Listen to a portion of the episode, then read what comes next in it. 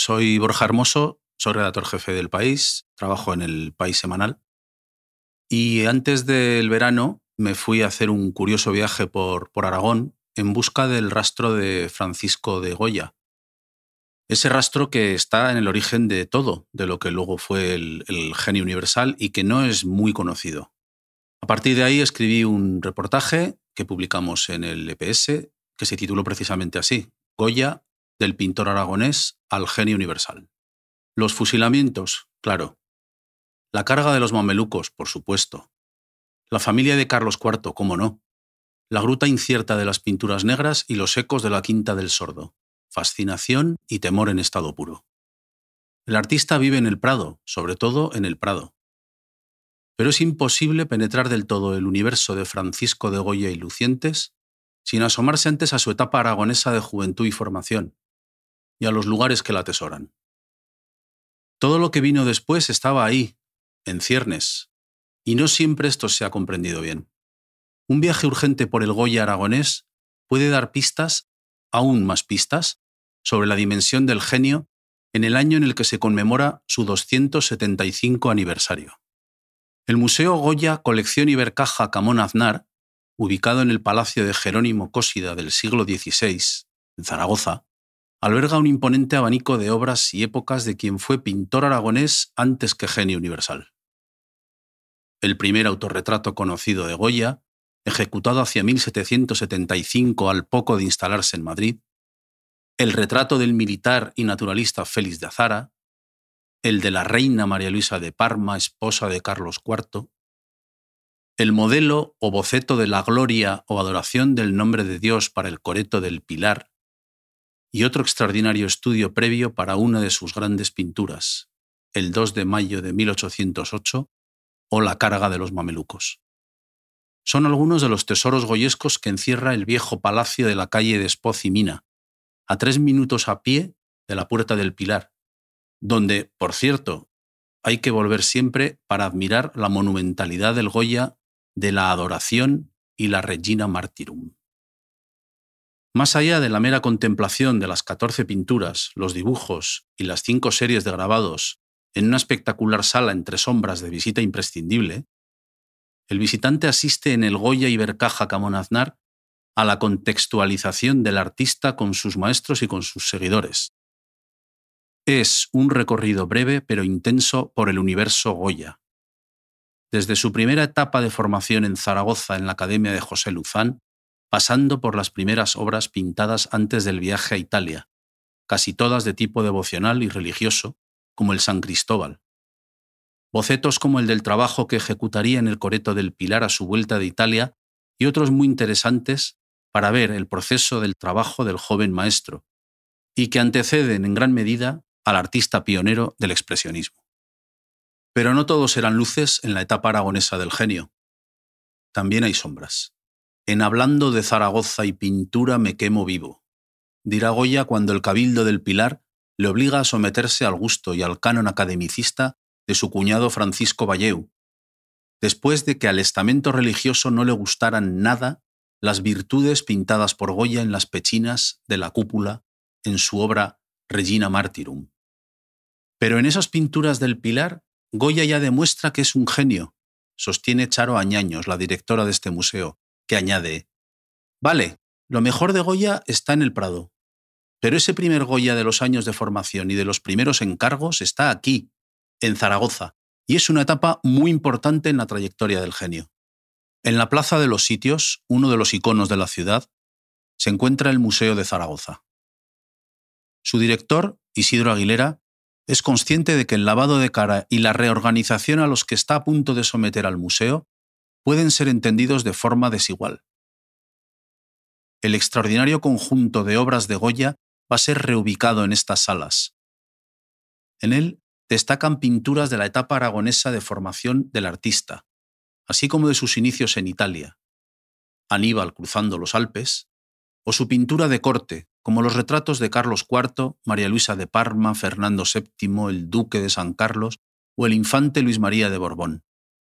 No queremos que esté aislado, sino que esté interrelacionado con su época, con sus maestros, sus contemporáneos, sus referentes italianos, o sea, con su contexto, porque en torno a Goya ha habido y hay mucha elucubración y sobre todo mucho cuento, explica el director.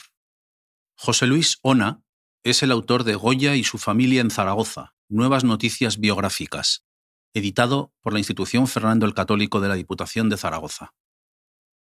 Es un libro indispensable para entender las raíces locales del pintor, de las que apenas se conocían algunos mínimos detalles antes de su publicación en 1997. Esta obra es fruto de una exhaustiva investigación y documentación en los archivos de las más de 20 parroquias de la ciudad, a partir precisamente de las matrículas parroquiales. Unos documentos que sirvieron, por ejemplo, para identificar el pequeño edificio amarillento de la Plaza de San Miguel, antiguamente calle del Perro, en cuyo emplazamiento estuvo allá por 1769 la casa familiar de los Goya en Zaragoza, o mejor dicho, una de ellas, ya que vivieron al menos en nueve. Entre ellas, esta de la actual Plaza de San Miguel, la única de todas que sigue en pie. Habiendo perdido, de hecho, la casa que el padre del artista había comprado por no poder pagar la hipoteca, la familia acudió al mercado de casas de alquiler de Zaragoza. Tremendamente volátil en aquella época. Se ve que los tiempos no han cambiado tanto en según qué cosas. Las dificultades vividas por el pintor en el entorno familiar durante su juventud zaragozana, antes del decisivo viaje a Italia con poco más de 23 años, forjarán una personalidad que Ona define como conservadora en lo económico, no del todo pesetero, pero casi. Y apostilla. Solo hay que imaginar lo que para el Goya joven debió de suponer tener que ir varias veces detrás del carro de la mudanza porque sus padres habían perdido la casa, una vergüenza tremenda. Y esto es algo que hay que saber para entender luego su trayectoria. Él ya no dará un paso en falso. Va ascendiendo en lo artístico, en lo social y en lo económico. Empieza a invertir con mucha cabeza, le van bien las cosas. Del infortunio familiar al influyente pintor de corte, todo un viaje. Estamos en Fuende Todos, el pueblo situado a media hora de Zaragoza donde nació el sordo universal un 30 de marzo de 1746. Y ahí surge, en medio del pueblo, la modesta casa de piedra caracoleña de tres plantas con paredes de cal y vigas vistas de pino pintadas de blanco. Cerca de 25.000 personas la visitan cada año. Está documentado que Tomás Goya, hermano de Francisco de Goya, explotó esta pequeña edificación como fonda y mesón. Hoy, cuatro casas rurales, un hotel, un apartotel con siete apartamentos en construcción, un albergue y un proyecto de hotel con encanto han venido a sustituir a la vieja fonda para caminantes. Queda claro, Fuende Todos es un pequeño imán turístico con presente y futuro. No solo, aunque sobre todo, debido a la irresistible huella de Goya, sino también como centro de peregrinación de aficionados a la ornitología, de cazadores y de visitantes de la vecina Belchite, cuyas ruinas son el gran símbolo de la guerra civil en el frente de Aragón. Un consorcio dependiente de la Diputación Provincial de Zaragoza y el Ayuntamiento de Fuente Todos gestiona tanto la casa natal de Goya como la sala de exposiciones temporales Ignacio Zuluaga, el taller de grabado Antonio Saura y el Museo del Grabado. En él se exponen las sucesivas obras maestras del grabado que Goya dio a la historia del arte, y entre ellas un pequeño tesoro, una primera edición completa de los desastres de la guerra, propiedad del Ayuntamiento de Fuendetodos. Digamos que esta es la parte luminosa de Goya en Fuendetodos, su pueblo natal. La oscura tiene forma de proyecto nunca culminado, el de un mastodóntico y fenecido museo del grabado a las afueras del pueblo.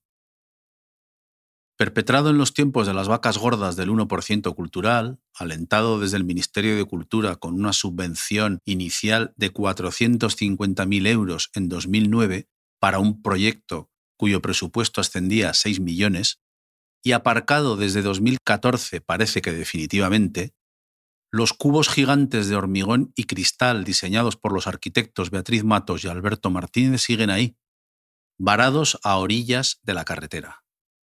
El Ayuntamiento de Fuendetodos sigue pagando hoy cada año unos 80.000 euros en concepto de deuda por esta auténtica chapuza político-cultural.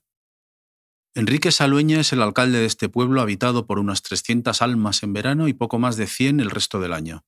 Su entusiasmo y empuje por defender la figura de Goya solo es equiparable a su simpatía natural y a su lucidez en tiempos confusos. Uno de los proyectos puestos en marcha y que ha dado extraordinarios frutos, explica el señor alcalde, es el denominado Los disparates de Fuendetodos.